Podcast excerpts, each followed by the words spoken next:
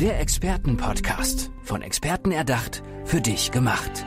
Experten aus nahezu allen Bereichen des Lebens geben wertvolle Tipps, Anregungen und ihr geheimes Know-how weiter.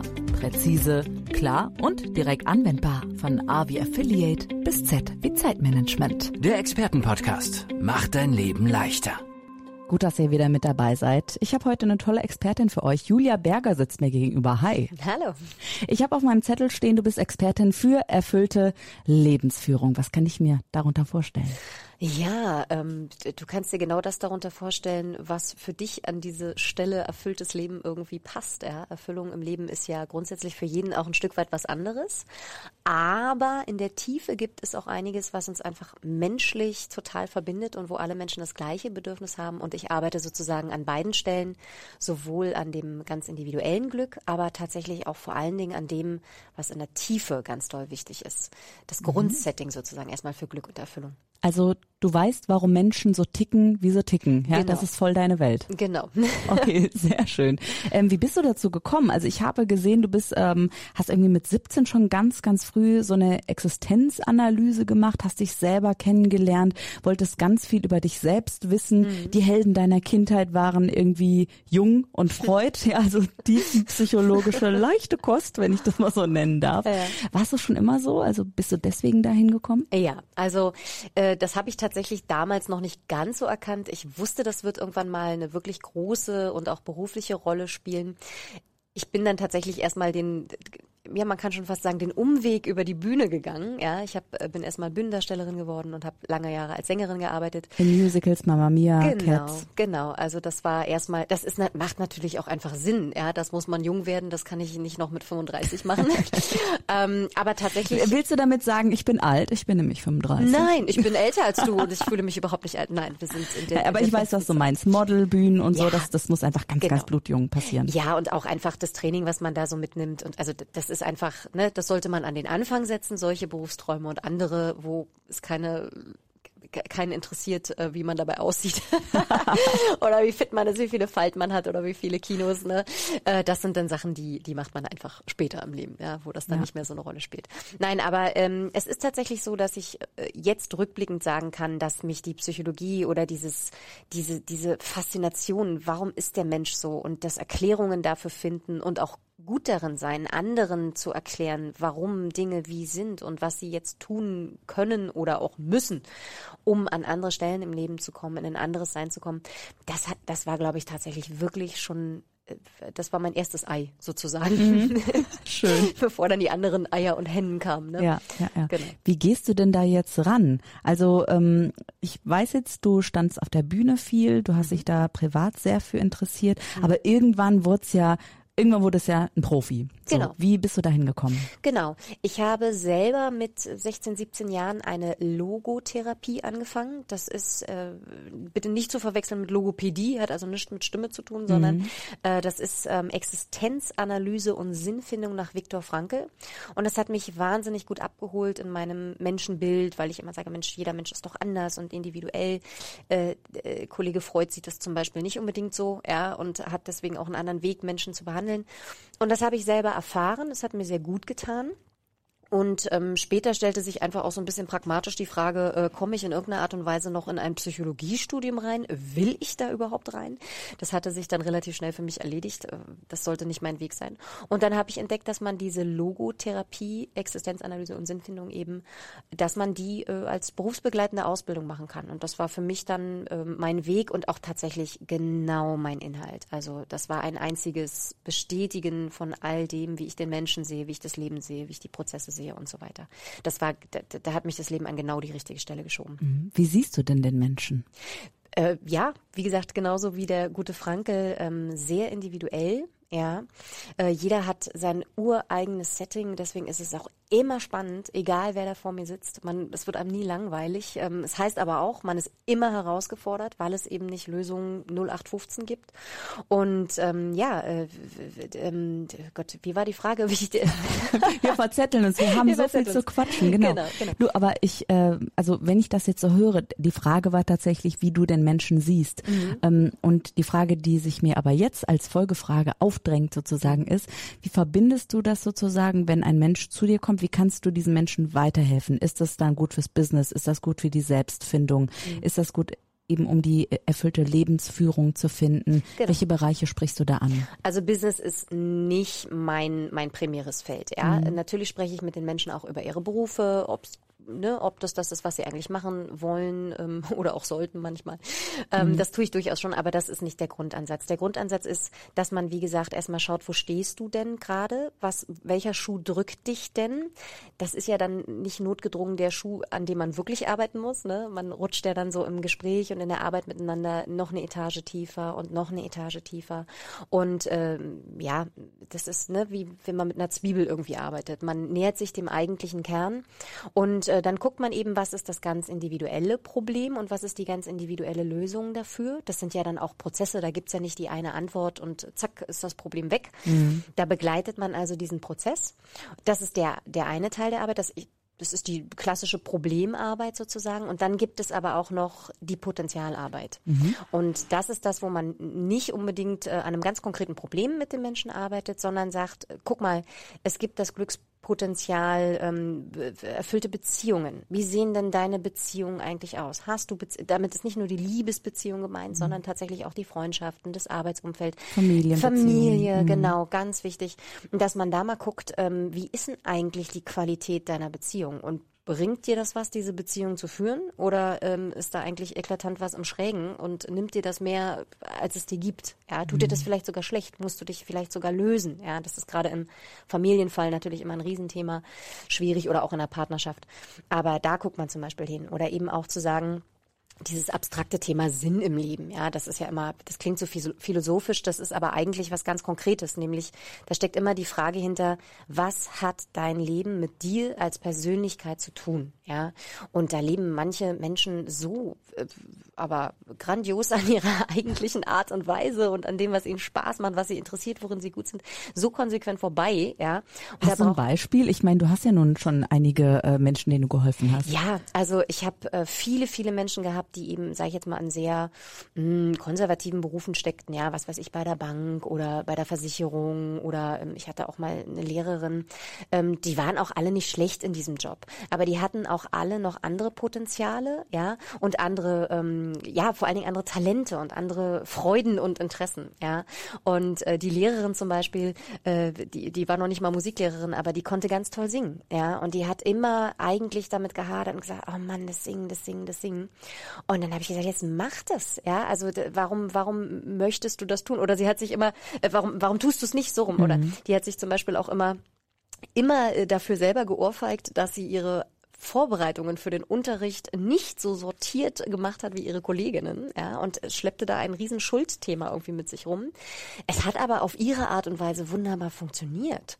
Und die ist mir bald äh, also auf die Knie gesunken, hat meine Füße geküsst, als ich ihr gesagt habe, es ist in Ordnung, deine Arbeit so zu machen, wie du bist, weil du bist ein kleiner kreativer Chaot mhm. und das funktioniert. Jetzt. Erlaube dir das. Du musst ja. es nicht so machen wie die anderen. Ja? Ich kann mir vorstellen, dass sich jetzt einige, die uns gerade zuhören, total darin wiederfinden. Ja, vielleicht in der, im Steuerberatungsbüro, in der Kanzlei arbeiten und denken, mhm. naja, eigentlich als Kind habe ich mir was ganz anderes mhm. ähm, gewünscht.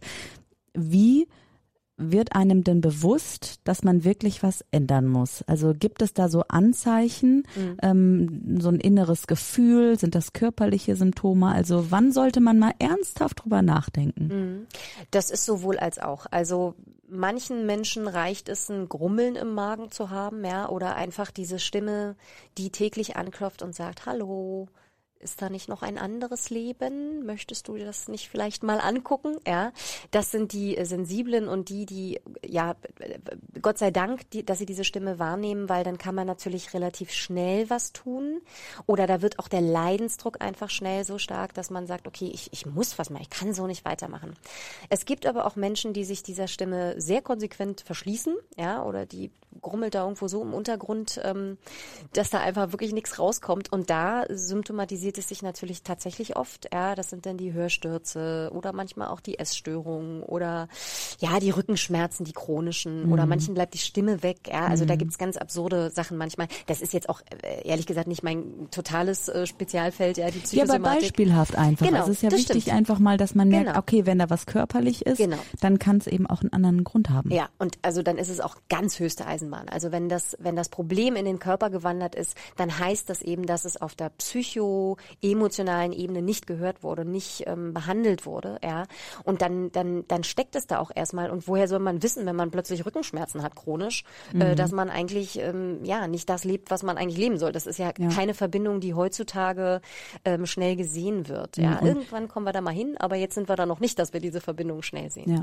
Du machst dann diese Stimme hörbar. Du sagst Genau. vielleicht dann irgendwann auch mal, hm, überleg doch mal, Mhm. wie reagieren die Frauen und Männer dann darauf? Nehmen die das immer sofort an und sagen ja? Oder gibt's dann auch richtig harte Nüsse und die sagen, nee, also das kann gar nicht sein. Also erstmal, äh, ich formuliere das nicht immer. Idealerweise formuliert das der Mensch selber und kommt dahin. Ja, ich helfe aber natürlich auch und ja, äh, oft ist dann auch der Punkt, dass ich es ausspreche, wenn es dem anderen schon so auf der Zunge liegt, aber einfach noch nicht runterbrutzeln will. Das tue ich dann schon auch. Äh, die Reaktion ist natürlich oft eine Erleichterung. Äh, einerseits, dass das endlich mal ans Tageslicht kommt, gleichzeitig dann aber auch sehr oft ein großer Schmerz darüber, dass lange nicht angegangen zu haben und so viel Zeit verstreichen, dass so viel Zeit verstrichen ist, ohne dass man es gemacht hat, genutzt hat. Ähm, das ist oft auch, muss man erstmal tragen mit dem Menschen dann, ja. Es ist ja auch nicht jeder Wunsch gleich erfüllbar. Also wenn jemand mit 35 kommt und dann eben sagt, ach Mensch, ich wollte eigentlich immer Ballerina werden, das wird mit 35 nicht mehr passieren, ja. Ja. Und da sind dann bestimmte Zeitfenster einfach geschlossen. Da kann man dann sagen, da kannst du ein wunderschönes Hobby draus machen, ja. Es gibt genug Hobbygruppen, denen du dich anschließen kannst, aber es wird nicht mehr das Pariser Opernhaus werden, ja. Und ähm, das sind dann so Sachen, wo man, wo man eben gucken muss und äh, die, die Realität an den Traum anpassen muss. Aber die Reaktion ist einerseits immer eine große Erleichterung und Freude, dass es raus ist. Ja, das ist ja Nee, ich nenne jetzt nicht das eklige Beispiel. ähm, es ist, aber ne, wenn man du irgendwo mal was neugierig. ja, ne, das ist immer so, wenn man einen schmerzhaften Pickel hat, ne? Mhm. Also, also man, wenn der dann irgendwann mal weg ist, ja, weil er gepoppt ist, das ist ja auch eine Erleichterung irgendwie, ja. Mhm. Aber ähm, wie gesagt, es kommt dann auch erstmal der ganze Prozess von Verarbeitung. Mensch, warum habe ich das nicht früher angegangen? Ne? Man macht sich Schuldzuweisungen, ähm, man geht nochmal zurück im Leben und guckt, wo fing das eigentlich an? Wann, wann habe ich eigentlich die falsche Abkürzung genommen oder wann bin Mhm. ich einfach nicht mehr weitergelaufen oder so? Das ist dann so eine Aufarbeitungsphase, die ist auch erstmal nicht so nett Mhm. und so schön. Aber die gehört dazu und aus der kommt man dann irgendwann raus und dann ist man wieder an dem Punkt zu sagen, okay, und wie komme ich jetzt an diesen Traum noch so nah wie möglich ran? Na klar. Ich denke mir immer, wenn, also weil ich ganz viele dieser Geschichten eben höre, ne, dass auch so eine Unzufriedenheit herrscht, dann denke ich immer, hm, ist das vielleicht ein Generationending? Wurden wir Menschen irgendwie dahin gebracht durch die Pädagogik, durch die Geschichte der Pädagogik und Psychologie? Ne? Da gibt's ja auch ganz so ja Phasen, kann man ja auch sagen, der autoritären Erziehung, der sehr, sehr liberalen Erziehung und so weiter. Ähm, wo befinden wir uns auf dieser Zeitachse gerade? Ist gerade ein Umbruch, dass Ja. die Elterngeneration sich da bewusster wird oder wie schätzt du das ein? Oh, nicht gut, nicht gut. Oh, Also oh, es ist, oh. ja, es ist, also das ist wirklich auch ein Riesenthema, ähm, wo ich mich auch nochmal konkreter eigentlich gerne in der Öffentlichkeit zu äußern möchte. Gut, dass du fragst. Nein, es ist tatsächlich so, du hast recht, wir kommen grundsätzlich aus einem, aus einer langen, langen Tradition von autoritärer Erziehung. Ja, das Kind war entweder äh, nicht mündig, ja, war halt ein Kind, ähm, Kopf noch nicht richtig fertig, ähm, oder auch einfach wie, sollte wie ein kleiner Erwachsener funktionieren. Beides ist natürlich am Kind vorbei. So. Und ähm, es wurde viel, ne, also Künstler hatten es früher sehr, sehr schwer, äh, zum Beispiel ins Leben zu gehen, weil immer erzählt wurde, das, das geht nicht, das trägt nicht, sowas kannst du nicht machen. Ja, ähm, es wurden Lebenswege von Eltern vorgezeichnet für die Kinder mit ganz klaren Erwartungen und die Kinder hatten große Schwierigkeiten, sich dagegen durchzusetzen, wenn sie es denn wollten, auch im Erwachsenenalter noch. Ja, das war einfach das Wertesystem dahinter. Das Wort der Eltern war Gesetz. Das ist natürlich total am Menschen vorbei. So. Dann kamen ähm, die 70er Jahre und äh, die Pädagogik wurde viel umgekrempelt und jetzt sind wir an einem Punkt, das ist quasi das andere Extrem und das ist auch noch nicht das Gelbe vom Ei.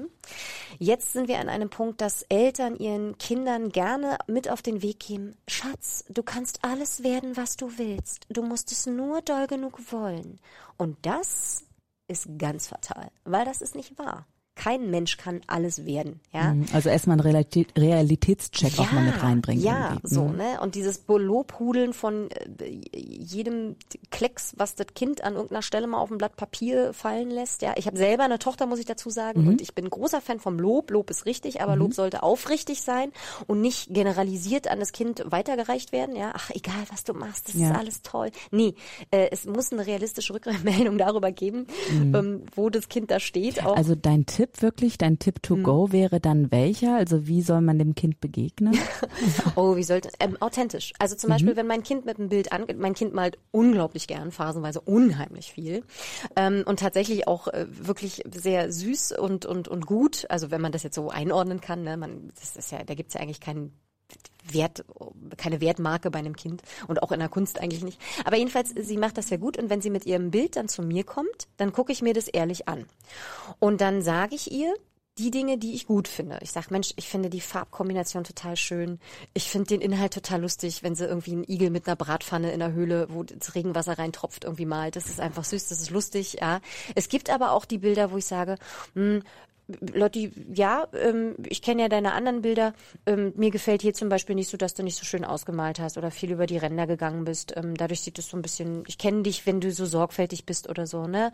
Oder ähm, wenn sie mir den 390. Sternenversuch irgendwie zeigt oder so, ne? Dass man da ähm, eine wertschätzende, aber eben auch eine authentische Rückmeldung gibt. Oder auch sagt, das erkenne ich nicht, was ist denn das? Erklär mir das mal. Ja. Ich lasse mir viel erklären einfach, ne? Was mhm. sie, oder ich sag auch, Mensch, ähm, ich habe gesehen, du, du, du hattest totalen Spaß, das zu malen. Das ist toll. Ja, auch mit Schulen Schularbeiten oft, wenn sie denn damit kommt. Es geht nicht darum, immer nur die Leistung irgendwie da, ne, wenn es gut ist, ist es gut, ist es schön. Aber ich frage auch immer, hat es dir denn Spaß gemacht? Oder ich frage auch immer, bist du stolz auf dich selber? Ne? Mhm. Das sind so Dinge, die sollte man dann triggern. Ich bin da aber, um Gottes Willen, ich möchte mich hier nicht als ähm, Nein, ich verstehe schon, also das Kind zur Selbstreflexion vielleicht einfach so ein bisschen erziehen. Und wenn ihr jetzt neugierig geworden seid, ja, ich sage nur der weiße Wolf, Mhm. Ich sage nur Potenzialcoaching und das Leben ist schön von einfach war nie die Rede. Sind nicht meine Worte, sondern die von Julia Berger, Expertin für erfüllte Lebensführung. Toll, dass du heute da warst. Toll, dass du heute im Expertenpodcast mit dabei warst. Und ja, ich wünsche dir noch ein ganz erfülltes Leben ohne Lonely Wolf, dafür mit ganz vielen weißen Wölfen. Vielen lieben Dank dir auch, Andrea. Der Expertenpodcast. Von Experten erdacht, für dich gemacht. Wertvolle Tipps, Anregungen und ihr geheimes Know-how. Präzise, klar und direkt anwendbar. Der Expertenpodcast macht dein Leben leichter.